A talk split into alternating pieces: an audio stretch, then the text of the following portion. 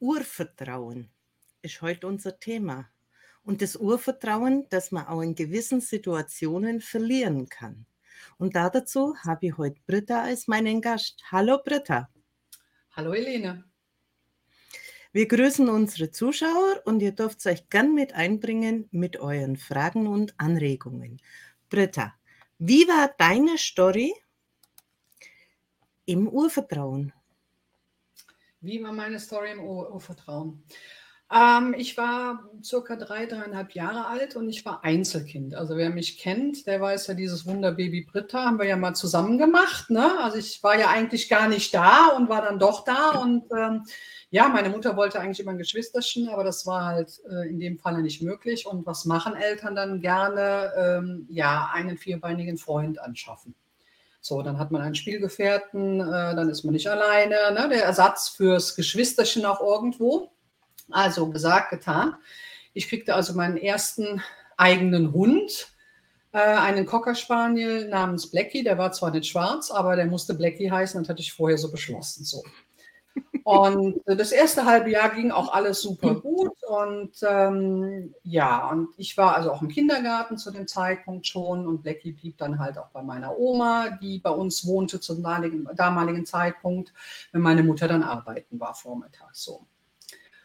Und ähm, dementsprechend war ich eigentlich mittags dann immer zu Hause oder wurde abgeholt. So, und dann gab es diesen besagten Tag und ähm, dann kam meine äh, Oma väterlicherseits mich abholen, was mich schon sehr wunderte, weil wir wohnten also im Grunde genommen, ja, wir brauchten eigentlich schon die Straße rüber, war der Kindergarten so. Und dann holte mich meine Oma eigentlich auch ab, die bei uns wohnte. So.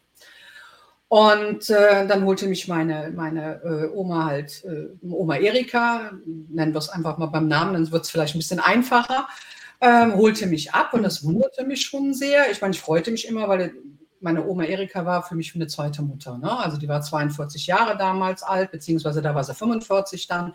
Äh, die war fit, die machte mit mir alles, was eigentlich auch eine Mutter machte. So. Und dann habe ich mich schon gewundert. So. Und dann sagte Oma, ja, zu Hause ist so ein bisschen, die Mama hat viel zu tun und du bleibst jetzt ein, zwei Tage hier und äh, ich bringe dich dann auch zum Kindergarten. Ja, alles gut und schön. Als kleines Kind, da fragst du auch nicht viel.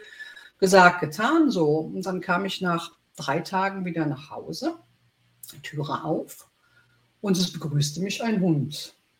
Aber es begrüßte mich ein Hund, das war nicht Blackie direkt erkannt. Es war zwar auch ein Cocker Spaniel und er war auch wieder cognacfarben, aber es war nicht Blackie. So. Dann habe ich meine Mutter angeguckt und habe direkt gesagt, Mama, was, was ist das jetzt hier, Blackie? Äh, wo ist mein Blackie? Wo ist mein Blackie? So, ja, wieso? Das ist doch Blackie. Nee, nee, das ist nicht Blackie. Was, ne, was ist hier los? So, und ähm, um es kurz zu halten, es war also eine Tragödie passiert. Meine Oma hatte, ähm, weil sie immer schlecht schlief, in der Küche auf dem Schrank ein, ein Röhrchen mit Schlaftabletten liegen gelassen. Und unser, mein Blackie damals hat sich dieses Röhrchen samt Inhalt vom Schrank geholt und das alles aufgefressen. Hat sich also im Grunde selber vergiftet, als meine Mutter nach Hause kam und den Hund leblos fand. Äh, hat sie dann entsprechend ja versucht, den noch zu reanimieren. Tierarzt war aber alles im Grunde zu spät so. Und jetzt wusste sie nicht, wie sie mir das erklären sollte und ist dann auf die Idee gekommen, einen neuen Hund zu kaufen. Und dann kannst du dir natürlich vorstellen, als kleines Kind, du ne, bist zwei Tage bei deiner Oma, du kommst nach Hause und dein heißgeliebter Hund ist nicht mehr da. So, und deine Mutter erzählt dir, nein, nein, das ist Blackie, aber das ist nicht Blackie. So, ich habe dann angefangen zu weinen, ich habe angefangen zu schreien und gesagt, das ist, ich will meinen Hund haben, wo ist mein Hund? Und dann hat sie natürlich, irgendwann ist sie eingeknickt und hat dann versucht, mir zu erklären, was denn passiert ist. Und das hat natürlich in mir sehr, sehr viel ausgelöst. Es war natürlich zum einen eine traumatische Geschichte, gar keine Frage, aber auch dieses Vertrauen zu meiner Mutter, dass sie mich also im Grunde genommen ja belogen hat. Natürlich hat sie es gut gemeint, das ist mir heute schon klar, aber es war natürlich der falsche Ansatz, weil dieses, dieses, ja, dieser Vertrauensverlust, den habe ich natürlich sehr viele Jahre mitgeschleppt und auch dieses Trauma habe ich nicht wirklich richtig verarbeitet. Wie lang hat es denn gedauert, bis das dann zugestanden wurde? Ich denke, das war nicht gleich an dem Tag. Das dürfte schon eine längere Zeit gewesen ja. sein. Ja, sie, sie wusste einfach sich nicht zu helfen, auch wie sie es mir erklären sollte. Ne? Also wie bringst du das jetzt einem, einem Kind von, von dreieinhalb Jahren äh, kindsgerecht bei? Natürlich ist das eine ganz, ganz schwierige Geschichte, gar keine Frage.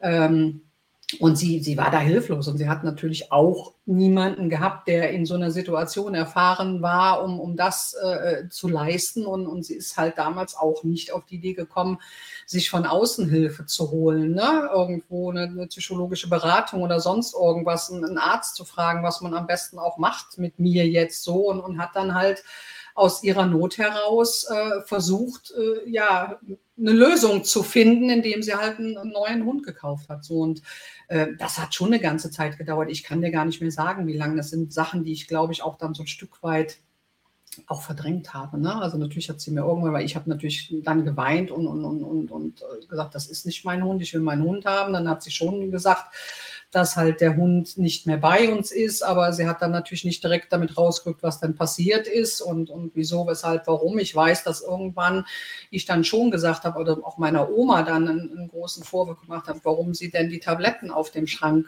hat liegen lassen. Ne? Ich meine, das war ja auch für mich jetzt nicht ungefährlich, aber das, da ist nicht drüber nachgedacht worden, dass da jetzt jemand dran gehen könnte. So. Und das Kuriose an der ganzen Geschichte ist vor allen Dingen, ich durfte eine ähnliche Situation 2008 mit meinen eigenen Hunden erleben und meinen Kindern, die damals also äh, im Grunde genommen auch, die sind 2003 und 2004 geboren, meine Kinder, also ich sage jetzt mal ähnlich, also ein bisschen älter waren als ich. Da hatten wir damals zwei Neufundländer und wir sind sonntags zum Spaziergang unterwegs gewesen und ähm, die sind hier im, im Bach schwimmen gewesen bei uns. Ja, und haben irgendwas aufgenommen und sind im Grunde genommen beide am selben Tag verstorben. Also einer in der Klinik und einer äh, im Grunde der, der, der männlich, also der Rüde hier zu Hause, bei uns im Keller sogar, weil der war symptomlos, wie wir mit der Hündin in die Notaufnahme gefahren sind. Ich kriegte also im Grunde genommen so die ähnliche Situation wie in der Kindheit nochmal, äh, ja, zurückgebracht. So, und ich habe mich als Mutter dann ganz anders entschieden. So. Also ne, wir haben ähm, ja möglichst kindsgerecht schon darüber gesprochen an dem Tag. Es war ja auch, meine Kinder waren hier, mein Vater war hier, äh, die Kinder haben es ja mehr oder weniger auch ein Stück weit, ja, nicht hautnah mitbekommen, Gott sei Dank, aber äh, wie gesagt, der Rüde ist ja bei uns hier im Keller verstorben und es war definitiv ein Gifttod. Wir konnten zwar nie nachweisen und herausfinden, was in diesem Wasser gewesen ist, aber es war was dran. So. Und wir sind damals als Familie halt ganz anders damit umgegangen. Also das war schon auch aus der Erfahrung heraus, die ich so als Kind gemacht habe, weil ich gesagt habe, ähm, Lügen in dem Sinne haben dann kurze Beine und sind sehr, sehr schädlich, vor allen Dingen für die Kinder auch. Und ich glaube, wir haben es ganz gut hinbekommen, ähm, dass unsere Kinder das letztendlich klar, auch in einer, in einer, traumatischen Geschichte, wir waren alle traumatisiert an diesem Sonntag. Ne? Wir haben alle, im Grunde die ganze Familie hat gedacht, wir wären in einem schlechten Albtraum und wir wurden wach und morgens wäre alles wieder gut. Und dem war natürlich nicht so, aber wir haben in der Familie dann wirklich ähm, gesprochen. Wir haben in der Familie entsprechend getrauert, jeder für sich und, und das über Monate dann schon irgendwo verarbeitet, ja. Okay. Das heißt, wenn ich es richtig verstanden habe, ist dein Blackie in deiner Abwesenheit verstorben, als im Kindergarten warst. Mhm. Ich gehe davon aus, dass deine Kinder mit an dem Spaziergang dabei waren in dem Alter. Mhm. Nein, die waren bei meinem Vater zu Hause. Die wollten einfach nicht. Wir wollten auch eine längere Runde gehen. Und da hatten die beiden nicht so wirklich den, den, die Lust zu und sind mit Opa dann am Sonntag zu Hause gewesen. Also sie waren nicht dabei direkt. Aber nein. sie haben ja dann mitbekommen, wie es den Hunden schlechter ging, oder? Sie haben äh, erstmal gar nichts mitbekommen, weil wir sind, also die, die Hündin hat also sofort unterwegs äh, nach einer Viertelstunde reagiert auf, auf, sie kam aus dem Wasser und nach einer Viertelstunde kriegte die Atemnot und Schaum vom Mund und, und brach uns also im Grunde genommen vor den Augen mehr oder weniger zusammen. Dann ist mein Mann mit dem Rüden, der also offensichtlich noch gesund und, und keine Symptome hatte, ist dann äh, nach Hause, weil du, ich sag mal, das sind Neufundländer, die, die Hündin hatte 55 Kilo, die trägst du nicht mal eben nach Hause. Und wir waren ja auch ein paar Kilometer von zu Hause entfernt letztendlich noch. Ne? So, dann ist mein, mein Mann in Windeseile so schnell wie es ging mit dem Rüden nach Hause und hat das Auto geholt. Und ich habe dann versucht, also die Hündin schleppte sich immer wieder, die wollte ans Wasser, weil klar, die hatte natürlich extreme Temperatur schon.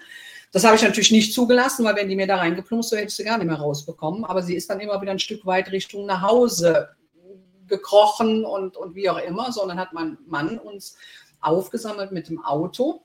Der Rüde ist zu Hause geblieben. So, wir hatten, es war nicht ganz so, so, so, so kalt, also es war schon im August, aber es war auch kein so heißer Tag. Aber der Rüde ist dann im Keller gewesen, mit Wasser versorgt und allem und hätte da eigentlich geschlafen, sage ich jetzt einfach mal.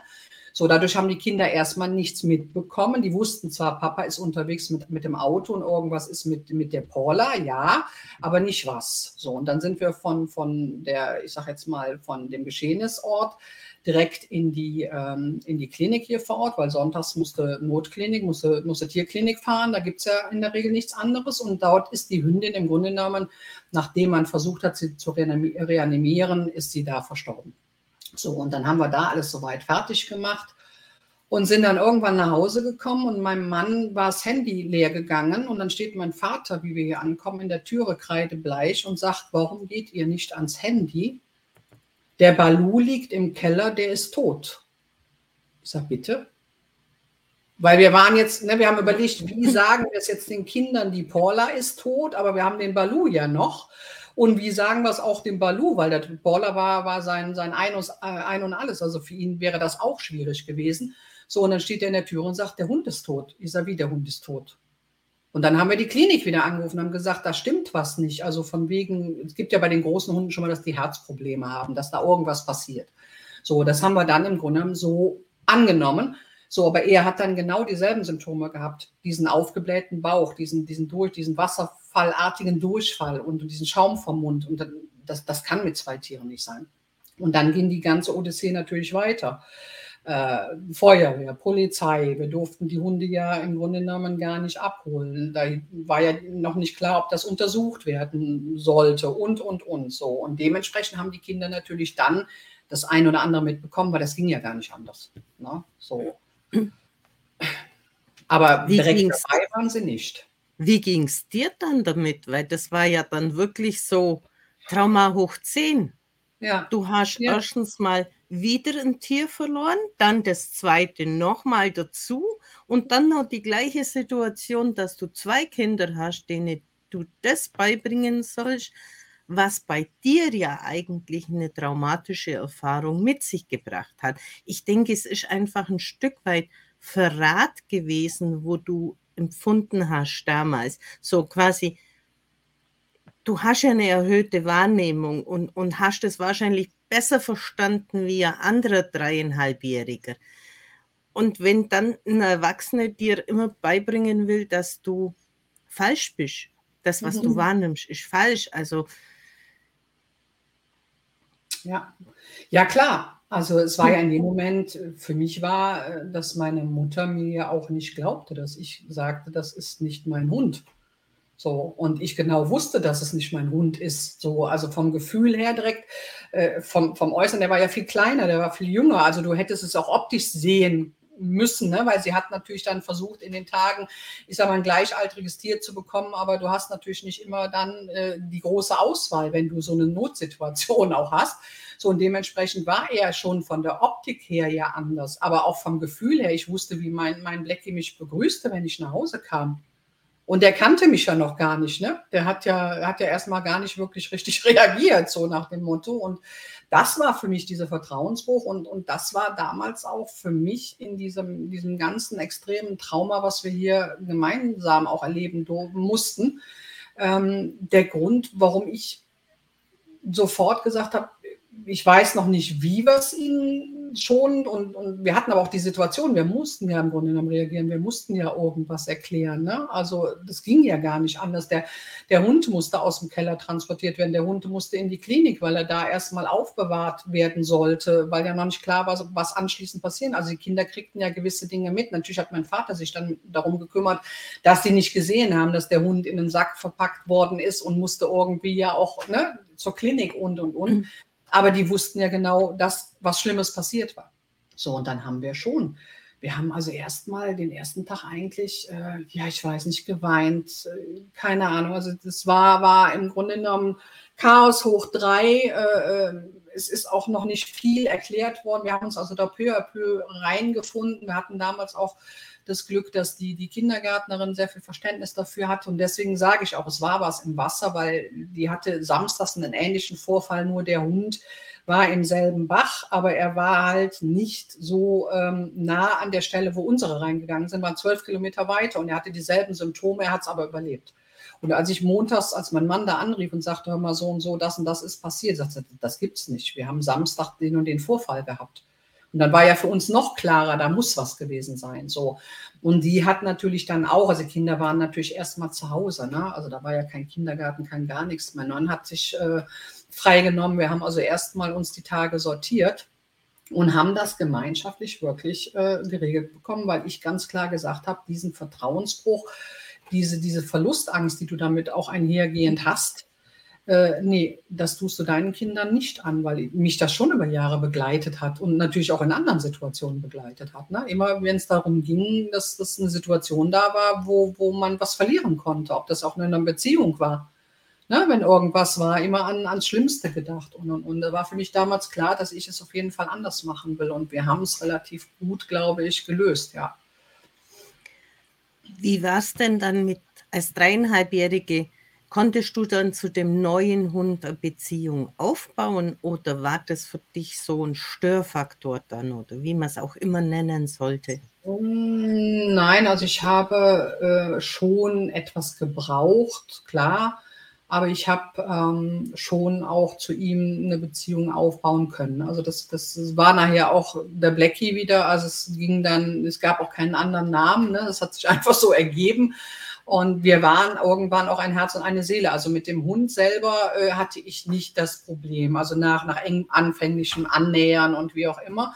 Äh, das Problem hatte ich auch mit meiner Oma letztendlich, ne? weil ich meine Oma schon dafür auch ähm, ja, ihr die Schuld gegeben habe, dass jetzt mein, mein Hund verstorben war, weil sie ja nun mal diese Tabletten auf dem Schrank hat liegen lassen.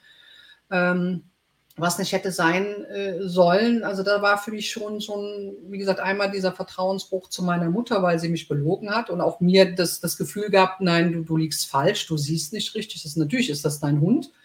Und auf der anderen Seite natürlich auch, dass meine Oma äh, ja im Grunde das Ganze verursacht hat.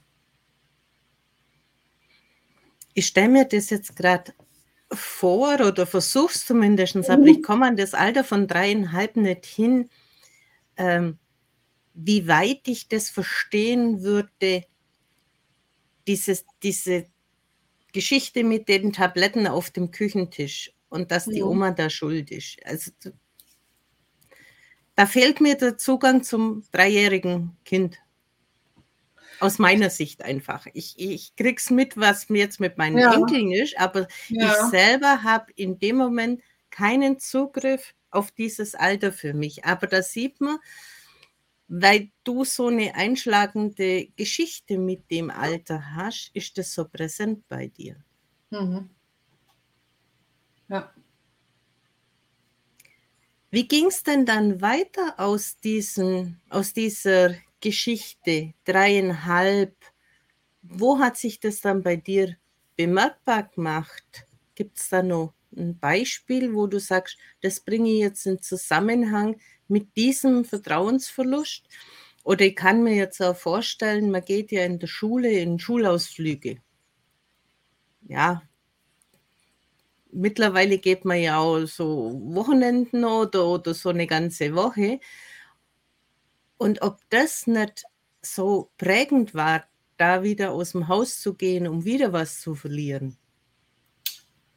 Ähm, ja, es, es, es war auch so, so ein bisschen dieses, ähm, dass ich eigentlich, außer jetzt zu meiner Oma zum Beispiel, also wie gesagt, die, die äh, ja wie, wie eine zweite Mutter auch für mich war, ähm, wo ich gar kein Thema hatte, dahin zu gehen. Also auch ungern aus dem Haus gehen wollte, überhaupt. Also immer mit dem Gedankengang, du kommst dann wieder und dann ist wieder mit dem Hund was passiert. Oder, ne, also äh, ich habe dann schon ähm, viele Dinge ungern oder gar nicht gemacht. Wenn ich mich also sperren konnte, äh, dann, dann habe ich die Sachen nicht gemacht und dann war ich halt nicht dabei oder dann ging ich nicht mit zur, zur Freundin. Ich sag mal jetzt auch dann Jahre später, wo man dann vielleicht auch mal bei einer Freundin übernachtet oder äh, mal, mal irgendwann durften wir dann auch mal auf dem, auf dem Grundstück ähm, Zelten bei denen zum Beispiel, die hatten ein großes Grundstück damals. Äh, nee, dann, dann da habe ich darauf verzichtet, weil ich immer mit dem Gedankengang, also irgendwo immer dieses Gefühl hatte, es könnte dann zu Hause irgendwas passieren und, und man glaubt dir dann auch wieder nicht und du musst auch auf den Hund aufpassen und, und, und, und solche Geschichten. Also das hat mich schon sehr lange beschäftigt und ich habe mir dann einfach Dinge verboten auch. Ne? Habe auf Dinge verzichtet. Das war mir dann lieber, als äh, entsprechend da äh, dann mit, mit Gleichaltrigen unterwegs zu sein, aber nicht zu Hause. Also hat sich das eigentlich schon viele Jahre hindurchgezogen, ein Stück weit. Diese Verlustangst. Also nicht nur das Urvertrauen, sondern allgemeine Verlustängste. Ja. Ja, auf jeden Fall. Kam dann bei euch auch wieder ein neuer Hund oder zwei? Ja, bei uns kam, also ich habe dann auch erst, ähm, wir haben also erst uns vorgenommen, nein, wir müssen erstmal diese Trauer und wir müssen alles irgendwie so ein bisschen auch für uns sortieren.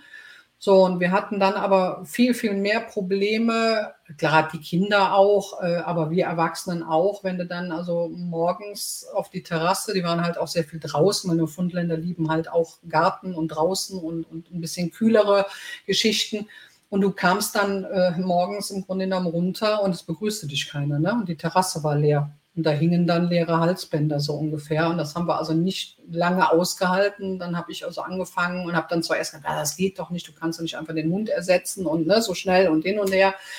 Und dann haben wir gesucht und dann haben wir aber gesagt, wir machen aus zwei nur noch einen und haben dann also relativ zeitnah auch einen Rüden gefunden äh, der abzugeben war mit 16 Wochen und haben den dann halt auch in Wolfshagen damals dann, äh, ja, ich sag jetzt mal, lass es zwei Wochen gewesen sein, geholt, weil ich gesagt habe, das ist der bessere Weg, als wenn wir jetzt da jeden Tag auf diese Leinen und Halsbänder gucken und jedes Mal die Zusammenbrüche, auch die für die Kinder.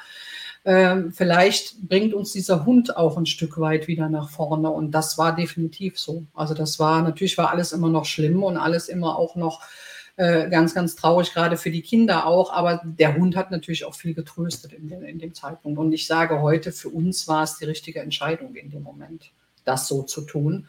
Aber natürlich mit einem anderen Ausgangspunkt, ne? Nicht einen Hund zu kaufen und zu sagen, so, das, das, ist der gleiche. So, da war ja ganz klar abgesprochen, da fuhren die Kinder natürlich auch mit nach Wolfshagen und gucken und, und haben im Grunde auch mitentschieden. Es waren also drei Tiere zu dem Zeitpunkt noch zur Abgabe. Also wir wollten aber unbedingt einen Rüden haben und wir wollten auch einen Braunen haben, weil das war ja der arme Balu, der jetzt da im Keller dann verstorben war. Bei der Hündin waren wir dabei. Also das war so diese, diese Wunschvorstellung. Und dann haben wir halt unter zwei Rüden auch ausgesucht. Und ich weiß noch, dass unsere Tochter damals gesagt hat, Nein, wir nehmen den Elliot, wir nehmen nicht den Fero, weil der Fero knabbert mir nur an die Schuhe, der macht mir meine Schuhe kaputt, der bleibt hier. So.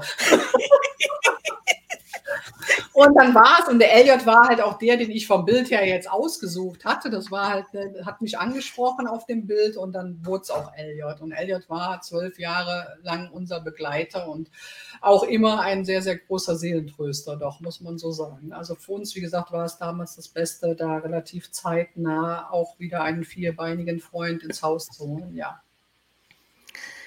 Wie würdest jetzt du den Zuschauern raten, oder wie wäre es jetzt dein Wunsch gewesen in so einem Alter, wo du warst, bis, sag mal mal, sechs Jahre, dass man mit Kindern umgehen sollte oder wie du dir es gewünscht hättest? Weil es ist ja oft nicht nur ein Tier oder ein Lieblingsspielzeug, was ersetzt werden eventuell kann. Aber es kann ja auch durchaus mal sein, dass es jemand aus der Familie ist, der geht oder eine Trennung ansteht oder sonstiges. Mhm. Wie würdest du dir das wünschen als Kind, weil du kannst dir da richtig reinversetzen. Wie wäre es ja. jetzt, wenn wir die, die Story von dir jetzt nehmen? Wie wäre das für dich am schönsten gewesen, trotz der Tragödie? Ähm, ich sage jetzt mal zum einen, ähm, ja, keine, keine Lügen. Keine Lügen, und einem kleinen Kind nicht das Gefühl geben, natürlich unbewusst, logischerweise. Meine Mutter hat das mit Sicherheit nicht mit, mit irgendeiner Absicht gemacht. Sie war halt hilflos in der Situation. Ähm, aber offen, natürlich kindsgerecht, so dass ein Kind es verstehen kann. So, der Hund selber war ja jetzt nicht verunstaltet. Vielleicht sogar, weiß ich jetzt nicht, ist jetzt einfach so ein Impuls. Der ist ja eingeschlafen im Grunde genommen. Ja, der lag ja wie schlafend da. Ich weiß nicht, ob es vielleicht sogar besser gewesen wäre. Ich hätte es, hätte ihn nochmal sehen können und man hätte mir erklärt, na, er, er ist eingeschlafen. Äh, man hätte mir ja nicht die Story mit den Tabletten und wie auch immer erklären müssen, aber es ist das und, ne, also der Hund war krank, es ist irgendwas gewesen, so und aber dass ich das hätte greifen können. Aber so war, ne, ich bin morgens in den Kindergarten und, und drei Tage später, also im Grunde nachmittags wäre der Hund ja schon nicht mehr da gewesen. So. Also schon die Kinder mit einzubeziehen, soweit das eben geht. Natürlich kindsgerecht. Wenn ich das selber nicht kann, schon gucke. Ich meine, es ist natürlich dann immer auch ein, ein Zeitdruck, eine Zeitnot, ne? wenn sowas ist. Wo kriegst du da jemanden her, der da erfahrungstechnisch was tun kann in dem Moment? So, ne? der dich unterstützen kann, äh, auf psychologischer Basis vielleicht so. Ähm, aber um Gottes Willen nicht irgendwelche ähm, Notlügen in die Welt setzen und vor allen Dingen deinem Kind nicht das Gefühl geben, es ist falsch oder es, es, es versteht was falsch oder es spürt was falsch oder es interpretiert was falsch, was richtig ist.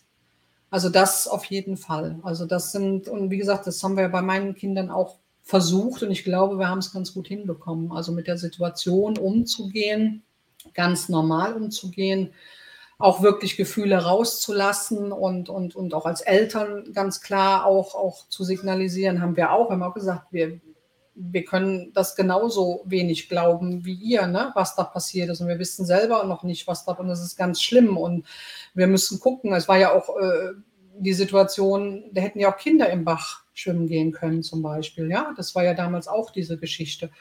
Ähm, damit wirklich versuchen, relativ wahrheitsgetreu und kindsgerecht umzugehen.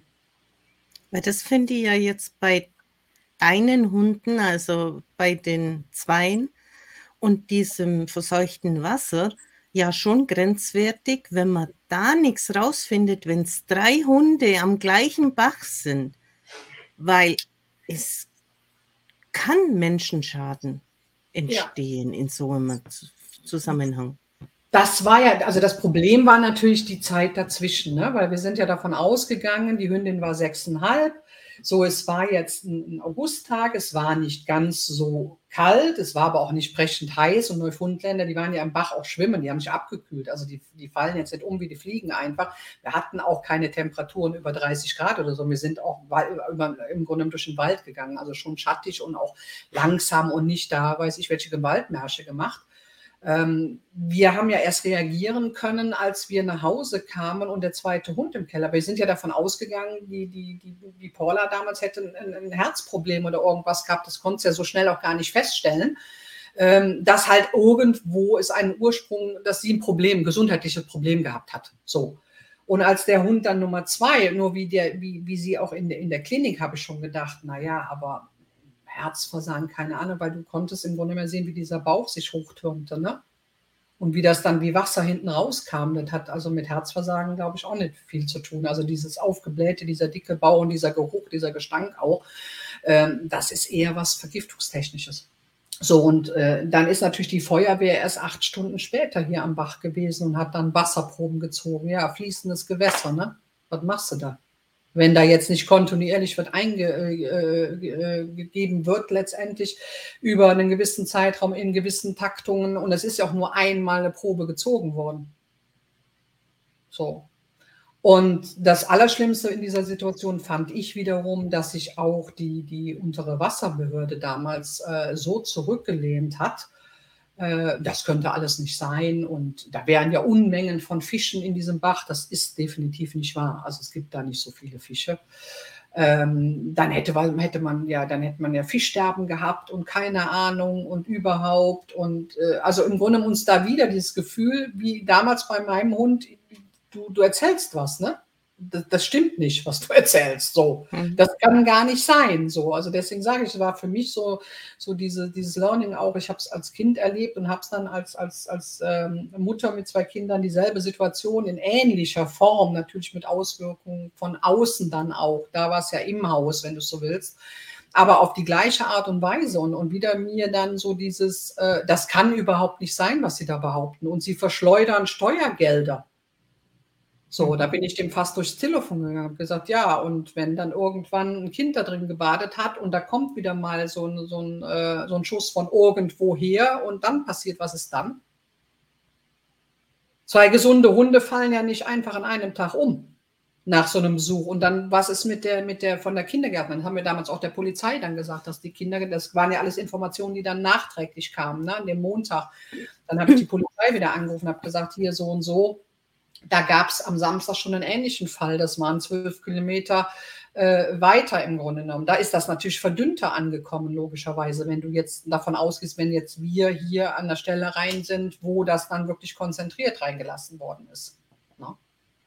So, da ist aber nichts angestellt worden. Mhm. Also ich, ich kann ja auch nicht sagen, es könnte das oder das. Wir haben auch, auch äh, einen, einen, Pflanzenhof da, da könnte theoretisch, aber es ist überhaupt nicht recherchiert worden. Ne? Also es ist mhm. einfach nach dem Motto, es ist ja sonst nichts passiert. Ist das, äh, wir haben die Wasserprobe, ich weiß nicht wie lange hier im, im Kühlschrank stehen gehabt, weil ich hätte sie untersuchen lassen, wenn ich gewusst hätte, auf was. Nur wenn du überhaupt keine Ahnung hast, dann, dann ist das Spektrum so breit, das, das bringt dir nichts. Und vor allen Dingen acht Stunden später. Mhm. Wir haben unseren Hund obduzieren lassen, den Rüden, weil ich wissen wollte, äh, ob es ein Köder war den man mir vielleicht aufs Grundstück, weil das war die einzige andere Möglichkeit, die für mich jetzt äh, logisch erschienen wurde, weil die Tiere waren nicht äh, aus, außer, aus, außer unserer äh, Sichtweise. Also wir haben schon gesehen, ob die wird gefressen hätten draußen. Das machten die auch gar nicht. Aber es hätte ja sein können, dass wir jetzt einen Köder zum Beispiel hier im Grundstück gehabt haben. Ne? Deswegen mhm. haben wir damals den Hund obduzieren lassen auf unsere eigenen Kosten, um zumindest das zu klären, dass das nicht der Fall war. Weil da habe ich zu meinem Mann gesagt, wenn das rauskäme, dann muss es jemand hier aus dem Ort gewesen sein. Ja, weil kommt ein Wildfremder und schmeißt jetzt dann gezielt dir auf das Grundstück da Köder. So sage ich, und dann überlege ich, ob ich hier wohnen bleiben möchte. Ich habe zwei kleine Kinder, wenn du so jemanden in der nächsten Nähe hast. Ja, so und das konnten wir ausschließen. Aber äh, wir haben einen erhöhten Blausäuregehalt noch feststellen können, aber auch bei der Obduktion ist noch vieles schiefgelaufen, weil wir der ist nicht richtig gelagert worden und und was ist schiefgelaufen, was schieflaufen konnte. Und dementsprechend haben wir also nur diesen erhöhten Blausäuregehalt, wohl haben sie festgestellt, der ungewöhnlich war. Das Tier hat aber auch lange gelegen, also da war auch schon etliches abgebaut. So. Und mehr nicht. Also wir haben im Grunde genommen ja loslassen dürfen müssen, wie du es auch immer sehen möchtest, die Tiere. Äh, für uns war es definitiv irgendwo ein Gifttod, den die, die Tiere gestorben sind, weil ich kann es mir anders nicht erklären. Mhm. Ja, dass also drei Hunde in, in derselben Zeit äh, Symptome haben, ähnliche Symptome haben, zwei davon versterben und der eine hat dann Glück, weil er halt äh, das, das Ganze dann an einer weit höheren Stelle aufgenommen hat und dasselbe Wasser war. Also das kannst du mir nicht erzählen. Wenn wir jetzt nochmal zurückgehen, was mir so für eine Idee kommt, deine Mutter und deine Oma vielleicht das gemacht haben aus Schuldgefühl. Aus der Situation, mhm. die halt entstanden ist und sie in ja reagieren müssen. Ich kann mir das vorstellen, du wirst halt um 8 in den Kindergarten gegangen sein und was weiß ich, um 13 Uhr nach Hause kommen sein und irgendwann dazwischen muss das ja passiert sein. Ja. Also muss man ja schnell handeln. Und ob da nicht ein Stück weit gar nicht so groß überlegt wurde, sondern vielleicht dieses, es hättest auch du sein können, dass sie da selber mental ziemlich starke Probleme hatten. hm. um dann so reagiert zu haben? Ich kann mich also schon an, an spätere Diskussionen oder auch an Erzählungen mehr von meiner Mutter erinnern, ähm, dass, dass sie schon auch mit ihrer Mutter dann gehadert hat und hat dann, ne, wie kannst du die Schlaftabletten da auf dem, auf dem Schrank liegen lassen, so jetzt mal unabhängig von, dass, es, dass der Hund die jetzt gefressen hat, weil der sich halt alles holte, wo er dran kam. Äh, die Kleine hätte ja auch da dran gehen können, ne? Die sehen ja erstmal aus wie, wie, wie, wie, wie äh, Traubenzucker oder sonstige Sachen. Ne? Mhm. Hätte ich mir ja auch vielleicht in den Mund stecken können. So, da gab es natürlich diesen, diesen Generationskonflikt auch dann zwischen den beiden und, und meine Mutter natürlich auch aufgrund der Tatsache, sie, würde ich also heute sagen, sie ist ja damals ähm, immer arbeiten gegangen, also zumindest die ersten Jahre. Na, weil ich war ja, wie gesagt, dieses ungeplante Baby und sie hatte sich ja eigentlich auf, auf Arbeiten eingestellt und dann kam ich auf einmal dazwischen, nenne ich es jetzt einfach mal. Und sie, wollte, und sie wollte ihre Unabhängigkeit, die sie sich ja nun dann doch auch erkämpft hatte, äh, aufgrund ihrer, ihrer Generation noch, ne? Äh, ich sage jetzt mal 1940 geboren, Kriegskind und so. Sie war ja stolz auf das, was sie sich erarbeitet hatte, obwohl sie nicht die Ausbildung dazu hatte und wollte das natürlich auch nicht aufgeben. Und hat mich natürlich von Anfang an ja dann auch immer der Oma mit überlassen, dem Kindergarten dann überlassen. Also sie hatte da ja auch ihre eigenen Schuldgefühle. Ne? Wenn du jetzt zu Hause, Hause gewesen wärst, wäre das ja gar nicht passiert.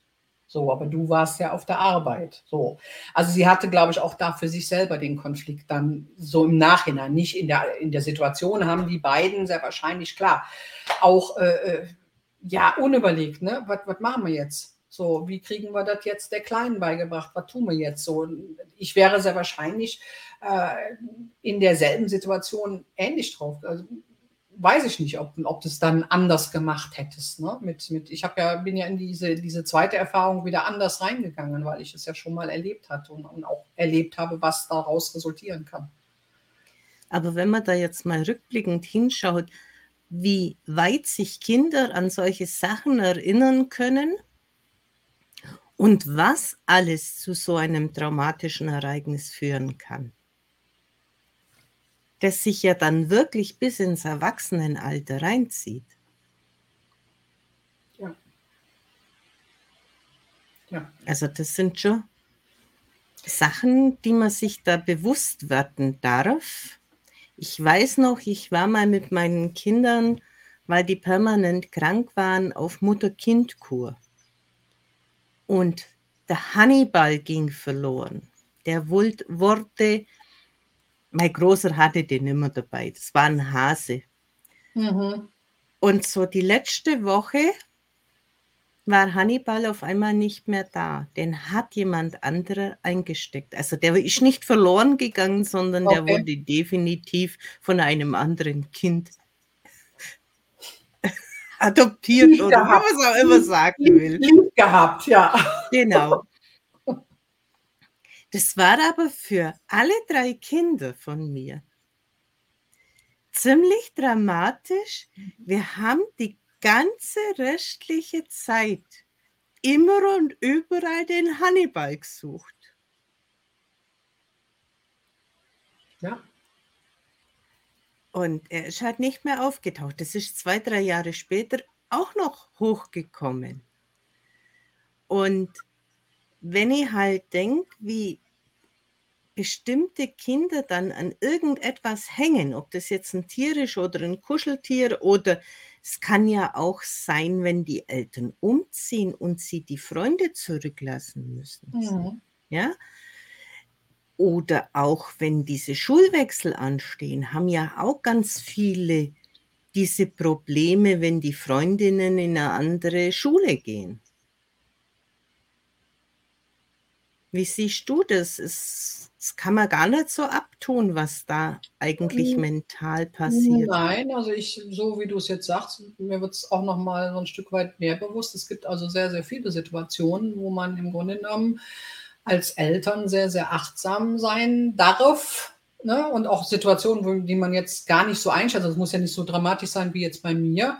Äh, wobei mir das ja auch erst Jahre später richtig bewusst geworden ist, was da mit mir passiert ist. Ja, vorher habe ich halt, habe ich funktioniert. Aber wie du sagst, also ob es jetzt ein Kuscheltier ist, ob es der, der beste Freund ist. Also ich habe es bei meinem Sohn auch öfter erlebt. Der hatte auch immer so das Glück, dass er sich also ähm, ja Kinder aussuchte, die dann auf einmal, ich sage jetzt mal entweder, weil die Eltern sich trennten, dann mit, mit, mit zum Vater zogen, also weit wegzogen, oder die Eltern dann irgendwo ein Haus gekauft haben und zogen weit weg. Also ne, da hatte der also immer wieder diese Situationen, dass dann der beste Freund auf dem Kindergarten auf einmal wieder nicht mehr da war. So und, und er hat sich eigentlich immer ganz gezielt auch ähm, ja die Jungs ausgesucht. Also er war da schon so ein bisschen wählerisch, wer dann sein bester Freund sein durfte. So und das sind auch alles Verlustgeschichten, die die Kinder teilweise ganz schlecht verarbeiten oder oder weniger gut verarbeiten, wie wir es als Eltern teilweise annehmen. Ja, es ist so. Da bin ich also mir ziemlich sicher. Und es zieht sich also sehr, sehr stark durch und was mir jetzt gerade noch so in den Sinn kommt, auch diese ungeborenen Zwillinge oder ein Zwilling stirbt kurz nach der Geburt, vor der Geburt, wie auch immer. Diese Kinder haben ja äh, im Mutterleib eine sehr, sehr starke Bindung. Mhm. Und viele dieser Menschen, Betroffenen, haben Bindungsängste. Und das ist sehr, sehr oft unbewusst, weil die gar nicht teilweise wissen, dass da noch jemand da war. Oder man hat es auch verheimlicht. Oder äh, gerade auch bei solchen, wo Geschwister getrennt werden, ob das jetzt aus dem Jugendamt heraus ist oder äh, aus einer Trennung heraus, die haben also schon gewaltig damit zu kämpfen. Mhm. Wie würdest du das jetzt so aus deiner Sicht her mit dieser Verlustangst schon mal einschätzen? Wie meinst du das, wie ich das einschätze jetzt? Also wenn ähm, jetzt du ja diese Verlustangst aufgebaut hast mhm. in deiner Situation und wenn du jetzt auf jemand schauen würdest, wo so ein Geschehen hat, wo ein Geschwisterkind getrennt wird oder ob eins verstirbt. Wie würdest du vermuten, wie stark das denjenigen beeinflussen kann? Also ich glaube schon, dass das sehr, sehr beeinflussen kann, selbst wenn es unbewusst ist. Also wenn viele wissen ja gar nicht, dass sie, sie einen Zwilling gehabt haben. Ne? Also bei vielen Frauen äh, ist es ja manchmal auch so, dass es wirklich, äh, will jetzt nicht sagen, nicht unbe unbedingt immer verheimlicht wird, sondern es gibt ja auch teilweise, dass es wirklich dann weggeht, ohne dass man es großartig bemerkt, mit einer Blutung in irgendeiner Form, wenn es halt noch nicht so weit, sage ich mal, in der Schwangerschaft ist. So, und, und, und diese Menschen sich ja teilweise auch, hörst du auch häufiger, äh, dann irgendwie immer so, so, ja, nicht, nicht vollständig fühlen, ne? immer das Gefühl haben, es fehlt irgendwas, so, aber auch gar nicht wissen, was fehlt. Und, und ähm, ich also glaube, mir kann sehr viel Einfluss hat. Also wir haben ja auch mal darüber gesprochen. Du mhm. hattest mich auch mal gefragt, also ganz mhm. in den Anfängen, wo wir uns kennenlernten. Und dann mhm. habe ich im Nachhinein auch mal darüber nachgedacht und habe gedacht, hm, deine Mutter hat auch mal erzählt, ähm, dass sie ja, äh, ja nicht wusste, dass sie schwanger ist und ist relativ spät erst gegangen. Und sie hat dann äh, also auch äh, bei der Gynäkologin einen Ring eingesetzt bekommen, weil sonst hätte sie mich wohl auch verloren. Und sie hat wohl auch irgendwas mal mir erzählt von einer Blutung, die sie gehabt hat, wo sie jetzt nicht so genau wusste, was das war. Ähm, weil du mich aber gefragt hast, hast du einen Zwilling gehabt oder irgendwie sowas so. Und, und bewusst habe ich da ja auch nichts in der Hand, außer jetzt diese Aussage, die meine Mutter da mal getätigt hat, über diese Blutung letztendlich. Ne? So. Und ich glaube schon, dass da viele Menschen äh, unbewusst äh, sehr, sehr viel mit sich tragen, weil sie es gar nicht wissen. Und sehr, sehr viel daraus entsteht. Bindungsängste, Verlustängste. Und, und man kann sich das teilweise gar nicht erklären, warum man so reagiert. Weil es einfach nicht greifbar ist in dem Moment. Also ich kenne es halt von meiner Tochter her, die hat ja einen ungeborenen Zwilling, der bis zum vierten Schwangerschaftsmonat war der ja da, mhm. hat sich dann irgendwo in uns verankert, keine Ahnung. Er ist also nicht abgegangen, aber auf dem Ultraschallbild war es da. Und bewusst wurde mir das erst in der fünften Klasse von meiner Tochter, als aus einer ganz simplen Situation heraus Sie ist in eine neue Schule gekommen und hätte Lehrerin, was weiß ich, wie sie hieß, bekommen. Jetzt hatte die aber kurz davor einen Autounfall und kam zwei Wochen später. Das hat bei ihr so etwas ausgelöst, so eine tiefe Trauer und eine Wut zeitgleich, weil alle anderen Schüler hatten ja, wenn sie in die Schule kommen, ihren Lehrer. Und sie hatten quasi ihre Klasse hatte da halt eine Aushilfslehrer. Ich meine, sie hat ja die Lehrerin noch gar nicht gekannt. Und trotzdem waren da Emotionen da, die Sicherheit ging verloren. Und das ist mir jetzt so in unserem Gespräch gerade hochgekommen, die Situation. Ja. Nein, aber durchaus. Also ich denke, dass da viele Menschen unterwegs sind, die, die äh, Problematiken haben, die man sich nicht erklären kann und, und auch auf Situationen, wie du jetzt sagst, da, ne, die jetzt, äh, da musst du erstmal den Bezug finden, dass das jetzt mit einem ungeborenen Zwilling zusammenhängen kann und ne, Bindungs- und Verlustangst und wie auch immer, Urvertrauen und, und, und da, da ist teilweise, es ist sehr, sehr verstrickt muss ich immer wieder auch bei mir äh, feststellen. Also ich bin ja auch immer in meiner eigenen Persönlichkeitsarbeit unterwegs und kriege ja auch mal schon mal den einen oder anderen Impuls und denke dann nochmal drüber nach und denke, ja, okay, das hängt schon irgendwo zusammen, weil man hat dann plötzlich Situationen, wo man ja selber auch ähm, gar nicht in dem Moment einschätzen oder, oder sich fragt, wieso hast du jetzt so reagiert? Was war jetzt der Auslöser in dieser Situation? Ne? Und dann wirklich über Umwege dahin kommt und sagt, okay, das, das kann das und das oder es hängt mit, mit dem und dem aus der Kindheit vielleicht sogar zusammen. Das war ja auch mit dem Trauma, mit dem Hund bei mir so. Ich habe das ja auch lange Jahre nicht als Trauma gesehen. Natürlich ist das eine schlimme Situation, aber dass das mich jetzt so mein Leben lang verfolgt und keine Ahnung, da habe ich, hab ich auch nie so gesehen. Ja. Also das ist schon. Und ja. es ist halt wirklich so, es legt uns das Leben öfters zweites und drittes Mal vor, dass man es von anderen Seiten her sieht. Ja, das war ja dann in meinem Fall, wo ich gesagt habe, ne, du, du lebst dann eine ähnliche Situation selbst als Mutter mit zwei Kindern. Und, und in dem Falle war es halt das Doppelpack, ja. So, ne? Ähm, und halt auch die beiden Hunde dann. Um ich da nochmal. Ich denke, das Doppelte war für dich einfach auch noch, um etwas aufzudecken, sprich dieses Wasser, dass da was nicht stimmt, dass mhm. es einfach auffällig ist. Wenn einer gestorben wäre, wäre es schlimm gewesen, aber es wäre nicht auffällig gewesen. Der zweite war schon auffällig und dann die Aussage der Kindergärtnerin dazu, dreimal. Das, das ist halt schon sehr extrem. Mhm. Und ich ja. denke, dass du da wahrscheinlich auch nicht so stillschweigend bist, wie ja damals schon bei deiner Mutter und gesagt hast, nee, und es ist jetzt halt nicht so, wie ihr mir sagen wollt. Nur aus einer anderen Position raus jetzt, aber im Prinzip dasselbe nochmal. Mhm. Ja. Und jetzt hast du ja wieder einen kleinen Hund. Jetzt haben wir wieder einen äh, kleinen Hund. Oder einen, einen jungen Hund ist vielleicht ja, besser klein, ausgedrückt. Klein ist er ja nicht mehr. Wir haben ja wieder einen Neufundländer. Also wir haben ja danach den, den Elliot, der ist ja zwölf Jahre bei uns gewesen. Und dann haben wir anderthalb Jahre Pause gemacht. Und äh, ja, ab äh, oder seit dem 4.11. haben wir wieder einen kleinen Neufundländer.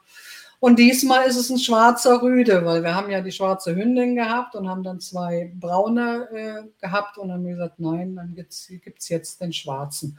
Und den Rüden, weil den schwarzen Rüden hatten wir noch nicht. Also wir hätten jetzt die Wahl zwischen einer braunen Hündin, die hatten wir aber auch nicht zur Auswahl, und dem schwarzen Rüden gehabt. Und dann haben wir gesagt, den schwarzen Rüden. Und ja, klein, äh, 18 Wochen jetzt und 26 Kilo, ja, klein bedingt.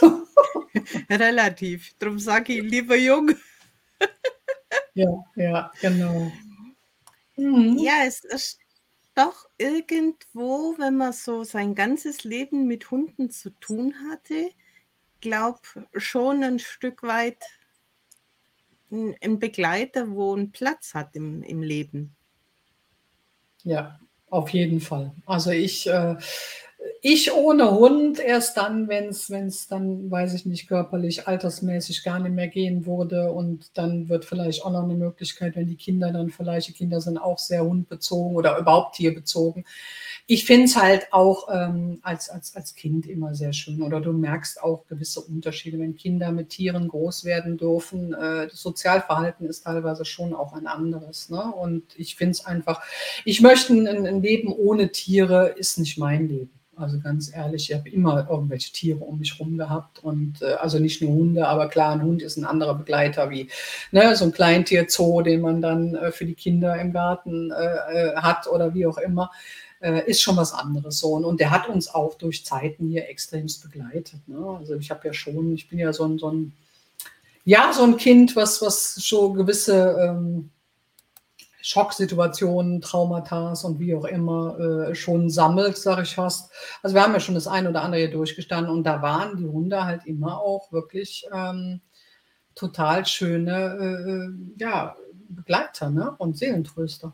Wir so. haben jetzt noch eine User-Frage. Mhm. Leider mhm. habe ich mich jetzt erst einschalten können. Trauma. Ich kenne aus beruflichen Gründen traumatisierte Kinder aus toxischen Familien. Welche Möglichkeiten sehen Sie auf Heilung bezogen?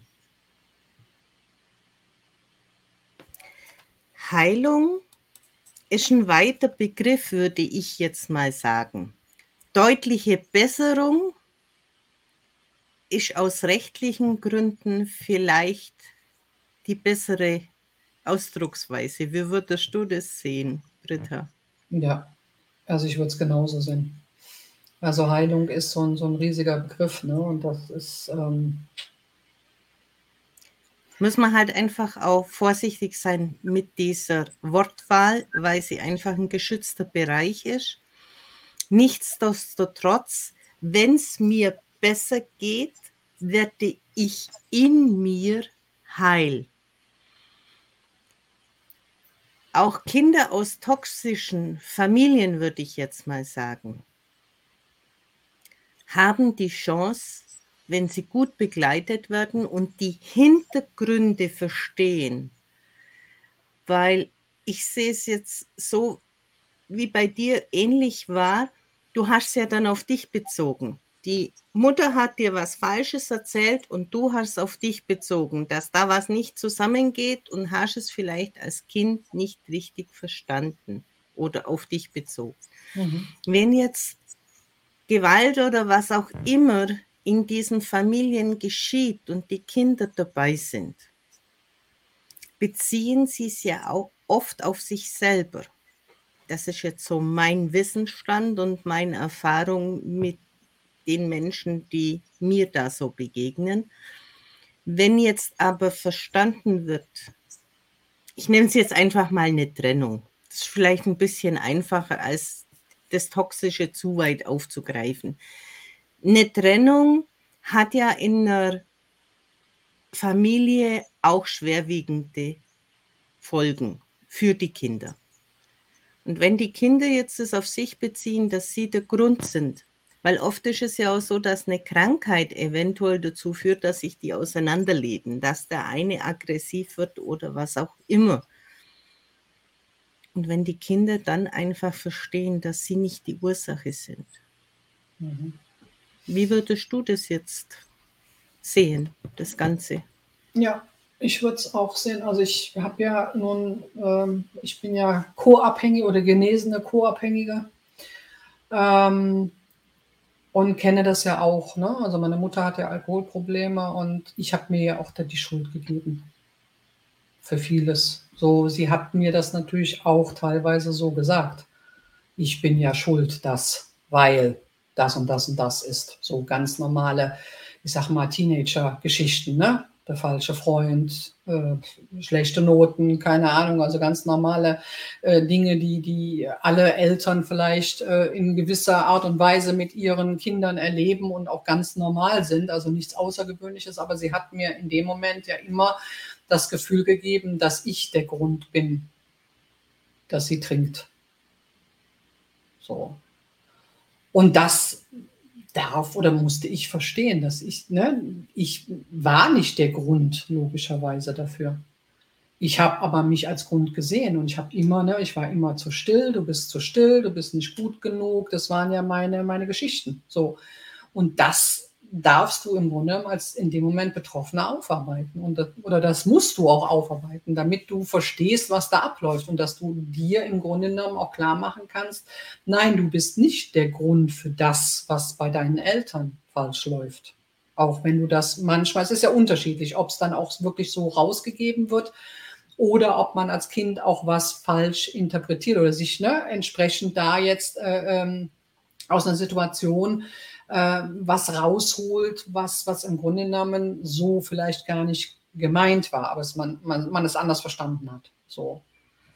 Also da denke ich, äh, ich habe ja auch, wie gesagt, viele Dinge in meiner Vergangenheit und, und mir ist es äh, äh, durch, durch viel Arbeit an mir selber und natürlich auch durch professionelle Hilfe dazu und äh, gelungen, diese Dinge für mich alle aufzuarbeiten. So. Und ich habe diese Probleme heute nicht mehr, weil ich auch verstanden habe, was abgelaufen ist.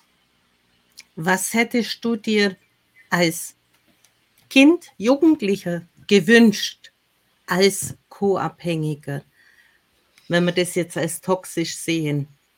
Mhm. Was, was hätte dir geholfen, damit du vielleicht ein Stück weit zu der Erkenntnis jetzt gekommen wärst, wie jetzt halt viel, viel später ist. Also du meinst viel, viel früher.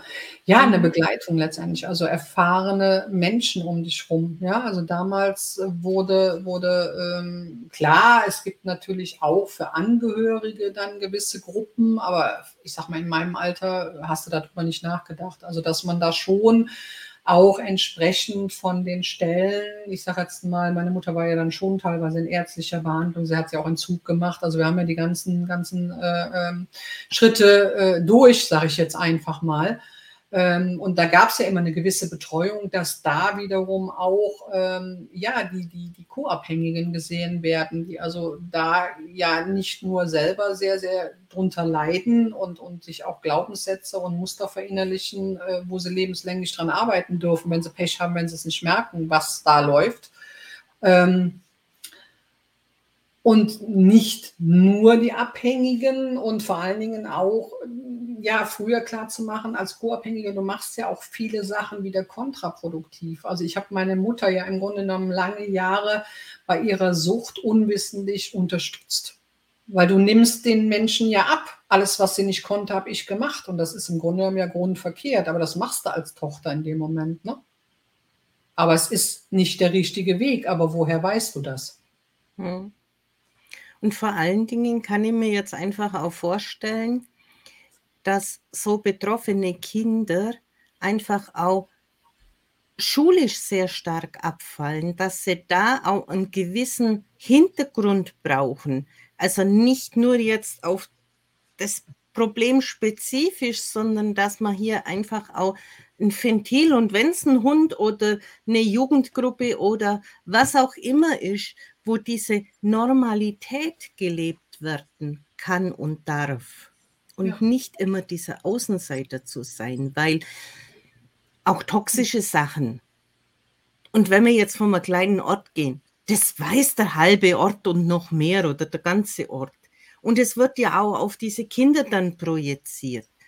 Und dann ist halt für mich die Frage, wenn die Kinder aus diesen Familien genommen werden, ob es dann nicht vielleicht günstiger ist, sie wo ganz anders neu zu platzieren. Aber das wird wahrscheinlich auf einen Einzelfall drauf ankommen, ob eben die Bindung zu diesem, zu diesem Ort, zu der Region, zu der Schule sehr wichtig ist oder ob es eben ein anderer Weg der bessere ist. Also da gibt es auch wieder viele, viele Facetten und ich denke, da darf man sehr, sehr feinfühlig sein,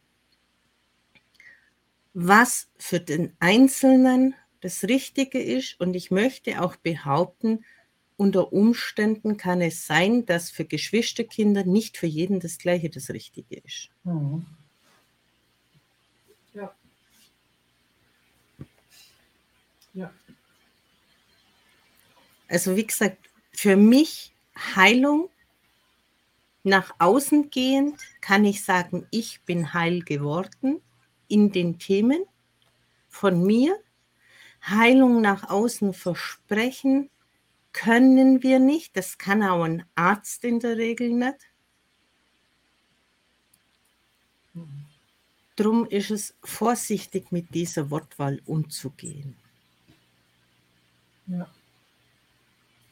Was hast denn unseren Zuschauern noch so am Schluss mit auf den Weg zu geben? Welche Erkenntnisse oder ein Tipp? Welche Erkenntnisse, welche Tipps?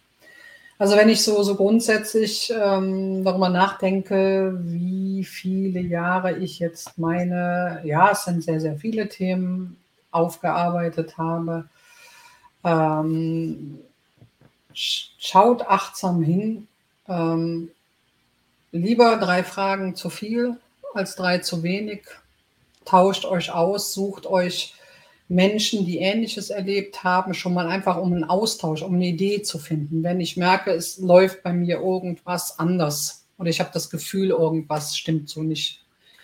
Wirklich immer wieder, wieder zu fragen, zu löchern, sich Menschen, wie gesagt, an die Seite zu nehmen, zu fragen, wie hast du das empfunden, wie, wie, wie ist das bei dir gelaufen, wie bist du dahinter gekommen, ne? weil es sind ja wirklich teilweise sehr, sehr komplizierte Geschichten, wie man von dem einen zum anderen dann überhaupt kommt, um, um dahinter zu blicken, warum reagiere ich auf gewisse Dinge so oder warum habe ich immer diese Problematik oder warum suche ich mir immer wieder ne, das Falsche aus, sage ich jetzt, oder gehe immer nach demselben Muster. Ähm, das ist oftmals nicht so oberflächlich, wie manch einer denkt und glaubt. Und wenn du da so lange an der Oberfläche rumkratzt, dann kommst du nicht vorwärts, weil du brauchst bei solchen Sachen schon den Kern. Auch das ist meine Erfahrung, wenn man den Ursprung nicht findet oder den Kern, dann kommt es halt immer wieder. Mal schneller, mal weniger schnell. Und trotzdem stellt sich mir noch die Frage, also ich kann von mir aus sagen, jedes Thema, das ich für mich angeschaut habe und die Erkenntnis gewonnen habe, war es wert, nochmal drauf zu blicken weil es ist hinterher so viel leichter, so viel einfacher und es, es tut sich wieder was. Wie siehst du das? Würdest du es auch so empfinden, dass es zwar ja halt eine Phase ist, mit der, wo man sagt, okay, möchte ich da nochmal hingucken oder nicht, aber wenn man es dann hinter sich hat, dann wird es leichter.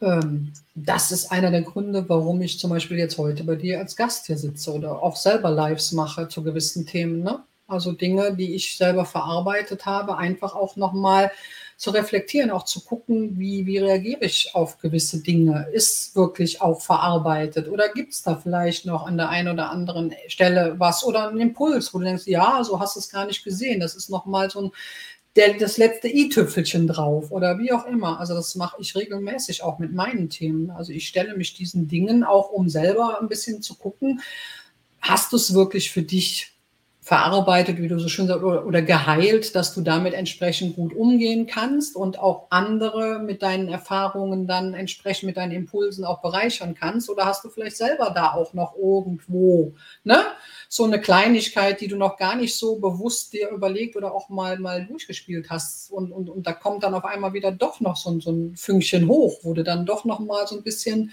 bisschen arbeiten kannst und, und dann noch mal zufrieden aus dieser Situation raus gehen kannst. Das ist für mich so dieses, mach es einfach entspannter, weil ich dann an so eine Situation ganz anders rangehen kann und für mich nochmal wirklich merke, ja, Britta, dieses Thema ist wirklich für dich bearbeitet und für dich auch gelöst.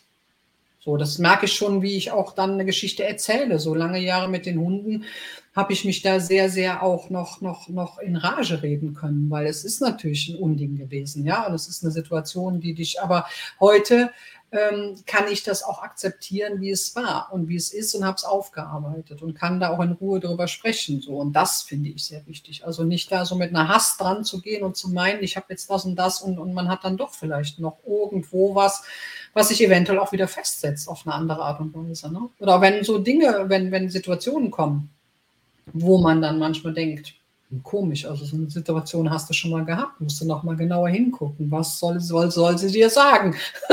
ja, gibt es da noch was, wo du hingucken darfst? So.